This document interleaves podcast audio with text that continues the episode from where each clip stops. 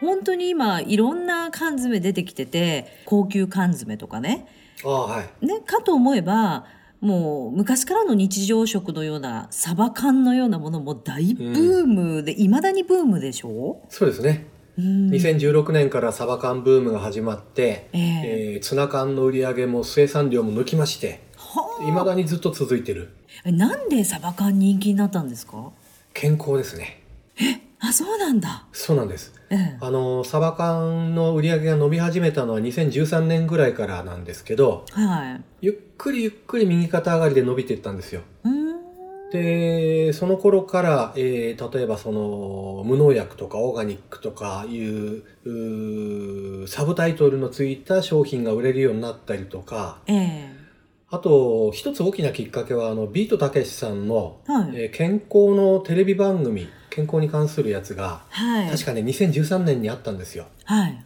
でそこで実はサバ缶は体にいいっていう企画をやったところ、うんえー非常にそれが話題になってはいでそれ以降その番組以外でも他のテレビ番組で取り上げたり、うえんーネットで話題になったりええそれからムック本がもうじゃんじゃん出てええええええええで例えば「週刊女性なんちゃら」とかあの辺はもう軒並み出しまくりましたはで健康だけじゃなくてダイエットにいいっていう切り口もあるんですよ、あへえあのサバ缶っていわゆるあの DHA と EPA はいっていうねの人頭間良のくなるやつ体にすごい大事だけどでも人間の体の中で作れないああそうなんだはいそうなんですやっぱりあの食べ物から取るしかないあの油なんですけどええその DHA を体の中に入れると、うん腸の中ではい GLP-1 っていうホルモンができやすくなるんですってほうほうほでうこれが別名痩せるホルモンへえこのホルモンをいっぱい出すと、えー血糖値の上昇が穏やかになってええなんだこれテレビショッピングみた いだななんか私ちょっと買おうかなと思ってます 今あとあのうわーっと食欲が増すのを抑えたりうん、満足感が得られやすくなるんですってへえその切り口でも女性がドーンと食いついてええ食いついたけどあの例えばテレビとかラジオとかメディアで紹介してもその時はわっと売れてすぐ1週間ぐらい経つと収まっちゃうんですよね大体はいそうです流よ行りのものっねて。ええところがサバ缶ブームに関してはもう繰り返し、えー書籍テレビラジオネットいろんなところでずーっと途切れることなく延々と取り上げ続けてきて、うんええついにうん3年前ぐらいに本当に売り上げにつながってちゃんとしたブームになったんですよね。えということははい缶詰博士の絵の依頼はサバ缶が多かったってことですよね。 サバ缶多かったですね。この間たまたまテレビ出演の回数とその時の中身を調べたことがあったんですよ。はい。だからね去年一昨年かな一昨年は8割ぐらいサバの企画でしたね、テレビ番組それはやっぱり食べて感想を述べるとかそういうことなんですかどういう依頼が来るんですかまあ最初はざっくりとサバ缶について教えてくださいっていう感じなんですけど、はい。打ち合わせしながらじゃああの今日本で出てるサバ缶いっぱい集めちゃおうかとかええあとはあの結構革新にしまった番組だとなんでサバ缶が健康にいいのか科学的に証明しようとかほーあとサバ缶じゃなくてサバじゃダメなのうんうんええ切り身のサバ買ってきて、うん焼いて家で食べた方がええ絶対栄養取れんじゃないの、とかうんうんうん。実はそうじゃなくて缶詰の方が DHEPA 多かったんですけどね、そうなんですか。うん、うわそそんれな話題で1年間持ちましたね じゃあサバイヤーだったんですね。サバイヤーすごかったですねもうアレンジの仕方とかいろいろお話もね取材受けると思うんですけどどうでしょうサバ缶ってどうやって食べたらより一層美味しくなりますまずね一番売れてるのはサバの水煮なんですよはいはい、あの塩味しかついてないのでうん、皆さん自分の好みの味に変えられるからっていうことで売れるんですけどはい、それの食べ方で僕が一番好きなのはうん、汁気を切ってはい器に乗せましてうんでそのサバの身の上からはいエクストラバージンオリーブオイルをたっぷりかけますほうで醤油をちょっとかけますはいで黒胡椒カリカリっとひいて大葉の千切りをまぶすあらこれはうまいねえー、なんか簡単そうですけどよく考えたら和風オイルサーディンみたいな感じ、そうです和と洋とちょっと一緒になった感じでええであのエクストラバージンオリーブオイルってちょっとやっぱ独特のなんですかねジューシーな青臭さがあって、はいそれがあのサバ独特のうん魚臭さをマスキングするんですよ、はあだからサバのサバとかイワシとか青魚の匂いが苦手な人にもおすすめあの缶詰って賞味期限ってどうなんです、賞味期限日本の缶詰は基本的に3年が多いですよね、はい、はいはいはいははいいうんで、えーっとまあそれが3年もあれば長いから安心しちゃってずっとほっといて5年経っちゃったとかよくあるんですけど、はい、ええ僕はあの缶詰がこう膨らんでたりしない限りは食べてますええあじゃあ割と賞味期限はもうご自身に任せてっていう感じでいいんですね。であのあれ消費期限じゃないっていうところがポイントで、えええええー賞味期限内に食べれば美味しいですよとええうーでんも消費期限っていうのはそれ過ぎたらお腹壊しますよっていうことなのでええええええ缶詰に関しては消費期限ってないんですよあそっかはいあじゃあだもかうどらんど絶ん対にお腹は壊さない、ただ味は落ちていきますよっていうことですねなるほどねえ、はいちなみにあの 缶詰を置いとくとワインみたいに美味しくなるとか、そういうことはないんですいいネタ知ってますねあやりましたね あるんですかはい実はあの缶の中で熟成する完熟っていう言葉が缶詰業界にありましてはい、え一番わかりやすいのははツナの油漬けい、はい、あとサバの水煮ええこの2つはですねうん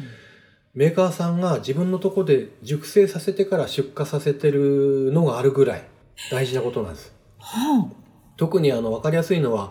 えーツナ缶の油漬けですけどあ、はい、これね、えーできて12週間のやつをパカッと開けるとうん、ツナの身がねまだちょっとこう膨らんでて落ち着いてないんですよはいはいはで色もうーん何ですかねちょっと黄色っぽかったかないはい。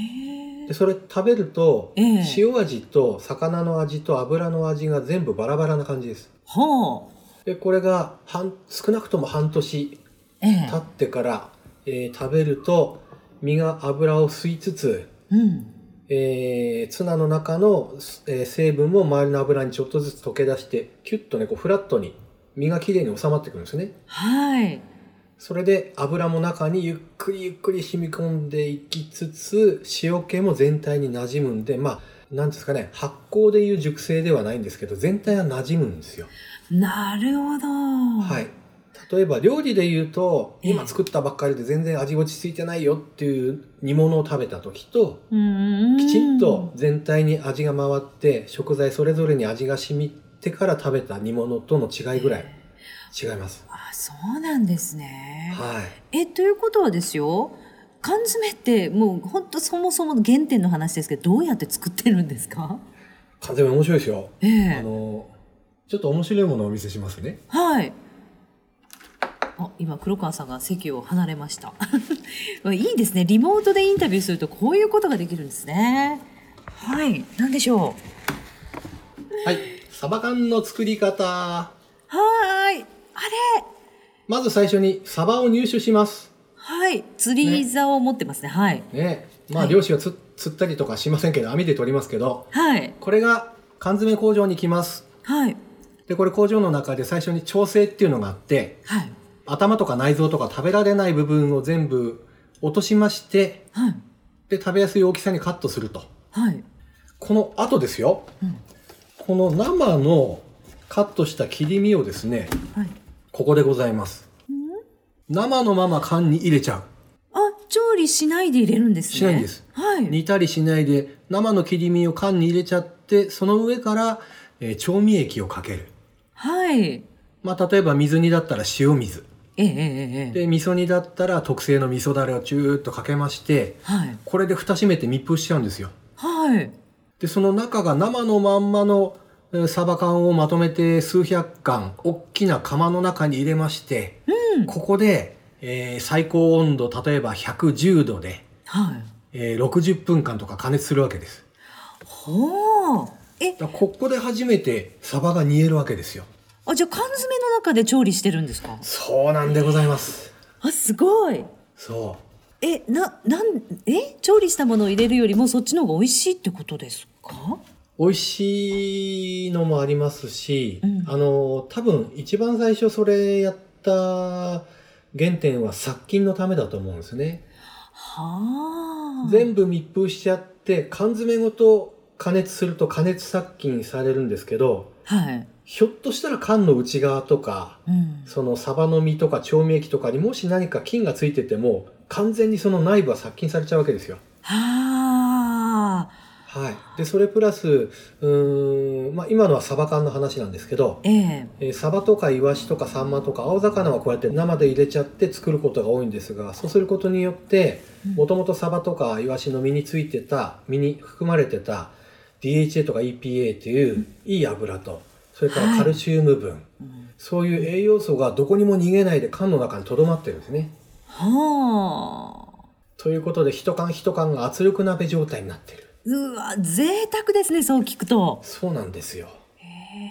で、こう数いう百こ円で。とがあるんでね、あのええ DHA、EPA も実はあの缶詰の方が多く含まれてて、うん。例えばサバ、サバというかあの青魚って切ってさばくと空気に触れますよね。はい。空気に触れて酸化していくので、DHA、EPA っていうのは油だから油が酸化していって実質的に減ってっちゃうんですよ。はあ。ですので、例えばスーパーで切り身のサバが、えー朝さばいて、サバだけにねうん、さばいさて、 ポンと並びます。はい。それを夕方買いに行って、数時間の間に DHA、EPA はだいぶ酸化して実質目減りしてるわけですよ。そっか。ねところが缶詰のサバっていうのは、切ってから缶に収めて密封するまでの間最短で2分しかない。うわー、贅沢だ。すそごいですよ。たっぷり取れるわけだ。うん。酸化する暇がない。ひやさらに中の空気を抜いて密封してますから、保存してる間もずっと酸素に触れてないんですよ。ー。はい。開ける時まで新鮮。なるほど。すいいでしょすごいいいですね。食べたくなっちゃいましたよ。またさらに。なんか缶詰ってこう適当に食べるものという感覚があったんですけど、ええちょっと向き合い方変わってきますね。これ知そうっなてんるですと。よ。そういう話をね、知ると、うんやっぱ味も変わってくると思います。そっか。そういう話をもう黒川さんは缶詰博士として全国ではい。いろいろされてるんですよね。そうなんでございます。いやもう本当にあの聞きたいこと山盛りでしてまたあのはい次回もですね、お話を伺いたいんですけど次回は缶詰の歴史とあはとい缶詰博士にそもそも黒川さんはなぜなったのかという、あ、なるほど。えきっかけの話なんかも伺いたいと思いますので、了解です。はい、次回もよろしくお願いいたします。お願いいたします。